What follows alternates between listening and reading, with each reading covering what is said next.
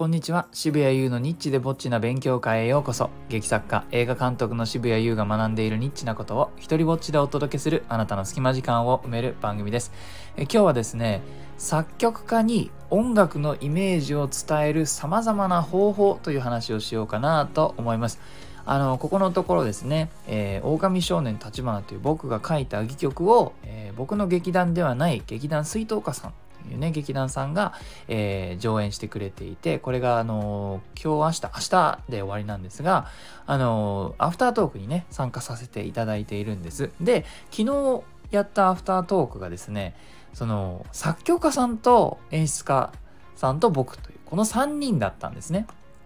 でそういう組み合わせだと当然そのじゃあ音楽って演出家はどのように作曲家さんにこう発注するのかと。どういうふうにイメージを伝えるのかあなんかこれはちょっと違うとかこれはドンピシャだとかそもそもこういう曲を作ってほしいとかってねあの何ですかね映像を指示したり俳優さんの動きを指示したりするっていうのは目に見えてわかることが多いですよね。あ、すいません。ちょっと立ち位置がいまいち違います。もうちょっとご自身の右とか、すいません。こここは上手から入ってきて、えー、下手の方に動くような流れにしたいですとか、まあ、あの、A と言ったら A が伝わる分野が、まあ、多いですよね。ところが、音楽に関してはどうしてもこの抽象的になってしまうというか形容詞でしかなんか伝えられない世界が多い気がするんですよね。あの、うん、優しくて切ない感じで、みたいなね。僕はもう、あの、気づくと大体優しくて切ないやつお願いしますって言ってるんですけど、あの、まあ、じゃあそれをね、どんな風に、こう、うまくやるのかみたいな話で、昨日はちょっと盛り上がったんですよ。これね、なんか僕がそのことをね、こうだったんです、すごい楽しかったんですってラジオで言うより、あれを録音してね、あれを録音してそのまんまここで流せば、一番良かったなと思うんですが、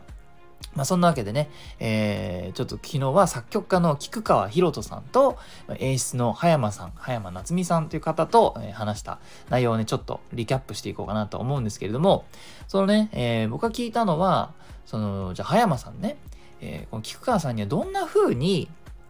あの音楽のオーダーを出したんですかと。まあ、僕自身は、この自分はこういうやり方をしていて、そうじゃないやり方をね、やっぱ仕入れたいなと。どういう風にイメージを伝えるのかっていうのね、えー、ちょっとまあ毎回苦労するから、ね、決して楽したいわけじゃないですけども、引き出しを増やしたい。そしたらですね、非常にね、あ、なるほどなと思ったのが、葉山さんはですね、曲のタイトルをもう決めて、こんなタイトルですと。それをそのまま伝えるっていうのを聞いて、あ、非常にね、これは、なるほどやり方として面白いなと思ったんです一箇所、えー、その作中でですね4人の登場人物、まあ、メインの登場人物4人が、えー、モノローグをあの語る。その4つのモノローグが混ざっていくというシーンがあるんですけれどもそこに当てる音楽の、えー、タイトルをねもうあらかじめ決めて、えー、菊川さんにねここはあの線と月と線ってあのねあの書くような線ですね「線と月」っていうタイトルで発注したそうなんですね。なるほどなと。あのもうなんかそこからこうある程度方向性が決まったりあるいはあの逆になんかインスパイアもされるかなと思ったんですよね。タイトルが先に決まっていて、その中身を埋めていく作業っていう作り方を、そういう発注の仕方をしてるんだというふうに、まあ、伺ってね。で、これは面白いと思って、その他どんな、その他どんなディレクションが来るんですか？あの逆にダメだった時にね、あのこれいまいち違うっていう時にどうやって、えー、伝えてるんですか？みたいな話とかになって、そしてあの、ちょっとこれはもうみんなで笑ったんですけども、もうちょっと、日曜日のカーテンっぽくお願いしますって言ったらしくて さすがにこれは、えー、って言って、日曜日のカーテン、まあわからないでもない。多分、多分、もうこっから僕の予想ですよ。これはトークじゃやらなかったんですけども、多分、あのー、日曜日の、えー、何ですか？太陽光がですね、自然光が窓から入ってきてて、それをですね、えー、レースのカーテンかなんかに当たってて、こう光が柔らかくなって、それがこう部屋の中に入ってきている。あるいはちょっと揺れているみたいなね、少しあの窓が少し開いていて、そこに揺れていて、光がさらにこう揺れた感じで部屋のね、床かなんかを照らしている。みたいなイメージってことだと思うんですよね。っていうのを 日曜日のカーテンって言ったらしくて。何じゃ違う時はどういうんですか？これじゃ土曜日のカーテンだとか言うんですか？みたいなね、えー、いじったりなんかして。あとその結構色で指示をされるって話も聞いてなるほどこれもなかなか面白いなと思いましたね。あのー、もっと青くっていう風に言うらしくて。え？ー、すごいなんかすごい難しい演出家みたいなと思ったんだけれどもでも確かに青っていうあの色には色様々な効果があって、えー、空のね、えー、青っていうこうそれとか海とか人間が一番好きな色らしいんですね多くの人間に多くの人にね好きな色は何ですかっていうと多くの人があの青って言うらしいんですね。えー、と同時に劇場の空間で青色ってするとあの実は実際の温度例えばね照明でね青をたくさん使うと実際の温度よりも寒いって人間感じるらしいんですねだから色はあの人間のこう感情だとか体とかに実は強い影響を与えてその中でも青っていうのはかなり強い影響を与える色とされていますだからあもうちょっと青い感じの曲っていうことには何かあの目指す方向性としてね、えー、分かりやすいものが実はあるんじゃないかなと感じたんですね。ね、赤い曲って言われたら情熱的なみたいなふうにやっぱりこうその形容詞その色を別の形容詞にコンバートして頭の中でねそこに音を当てていくっていう作業になるんだと思うんですまあでもねそ とはいえとはいえ難しいんじゃないかなと思ったから僕は菊川さんに「そどうなんですか?」とそういうあの指示でやれるもんなんですか？こう難しくないんですか？って言ったら、いや自分はそういうふうな、その、中 とにかく抽象的なオーダーが多いと。抽象的なんだけれども、そこには自分は信頼してもらっている感じがするっていうふうにおっしゃっていて、まあ、なるほどなというふうに、えー、思い出し、思いました。ね、対して僕はねどういう風な指示をあの普段出しているかというと結構テクニカルなあの指示を出すことが多いんですよね。えー、抽象的なものも出しつつだけどそれで伝わらない時に結局あのリテイクの数が増えちゃうとあの向こうにも悪いし僕もあんまり時間がないしで、なるべくこう一発二発でもう決めちゃいたいなって思ってるところがあって決して面倒くさがってるわけじゃないですよ。ただお互いのお互いの時間をなんとか短縮できないかと思ってテクニカルなね嫌がる作曲家さんももちろんいるんじゃないかとは思うんですけれどももしくはね渋谷さんうるせえなと好きにやらせろよって思ってる人もいると思います。だけれどももうさ自分の頭の中である程度聞こえてるものっていうのはやっぱあるんですよね。なのであのちょっとね今回このラジオの放送するために過去に僕はどんな音楽のオーダーを出してきたかちょっと思い出してみたんでそれを紹介して終わろうかなと思いますあの例えばですね、えー、すいませんここはちょっと高音でしかも単音で始まるような、え音楽で次第にあの音が増えていくような、えイメージですみたいにねあのお伝えすることがあるんですよね。で高音って僕はなんとなくですねあのその音量にかかわらず遠くから音楽が来ている感じがするんですよね。なのでよく回想シーンとかあの注意深く見てるとそこにつく伴奏、まあ、あの劇伴ってねえっ、ー、となんとなく高い音が多めだったりしません？それはね何か思い出してくる思い出してる時ってその記憶自体が遠くから来ているから音もね、え高音だと僕はなんだか頭の方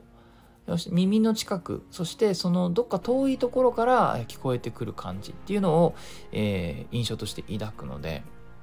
なんかそうしたい時は高音で単音でとかって言いますね。で逆に低音で指示する時なんかはこれは低い音っていうのはなぜか、まあ、音量にかかわらず自分の中から音楽が湧き上がってくる感じがするんで非常に近いところから音が鳴り始めるような気がするんですね。なので音がどこから来ているかその音楽がどこから来ているかっていうのをあのイメージする時にああそうかこれはじゃあ高い音の方がいい低い音の方がいいっていうジャッジを僕は、えー、して指示で言ったりします。でそんなようなことを応用しながらねあの、このメロディーはすいません、1オクターブ上げてくださいとか、下げてくださいとかね、そんなようなことを言ったり、左手の伴奏について結構言うことがあって、あの、主な旋律は大抵右側で、右手で弾きますよね、ピアノだったとすると。そうするとメロディーをあのすごく引き立たせたい時は左手の伴奏が主張しすぎていると,、あのえーと、メロディーの方が薄くなってしまったりしますね。もちろん強調させる伴奏もあるんですけれどもなんかこう本当にメロディーだけ聴かせたい時なんかすいませんここ左手の伴奏ちょっともう主張を抑える抑えてくださいとかなしで大丈夫ですとかね。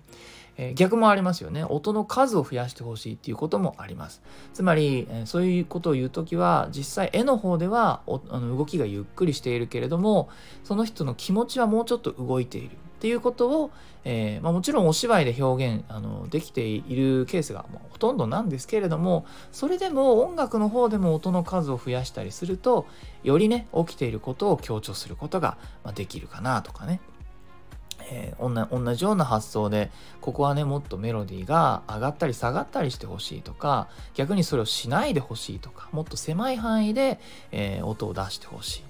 それとか最近自分が、出したオーダーであの自分が一番勉強になったっていうのは何かすごくね印象的な場面で、えー、ちょっと音がおしゃれなあのことをやったんですよね。メロディーが半音下がるみたいな。少しこうティーンって高い音をえー、鳴らした後少し半音下がっておしゃれなことやったんですよね。そしたらあの急に音楽にこう意識がいったんですよね。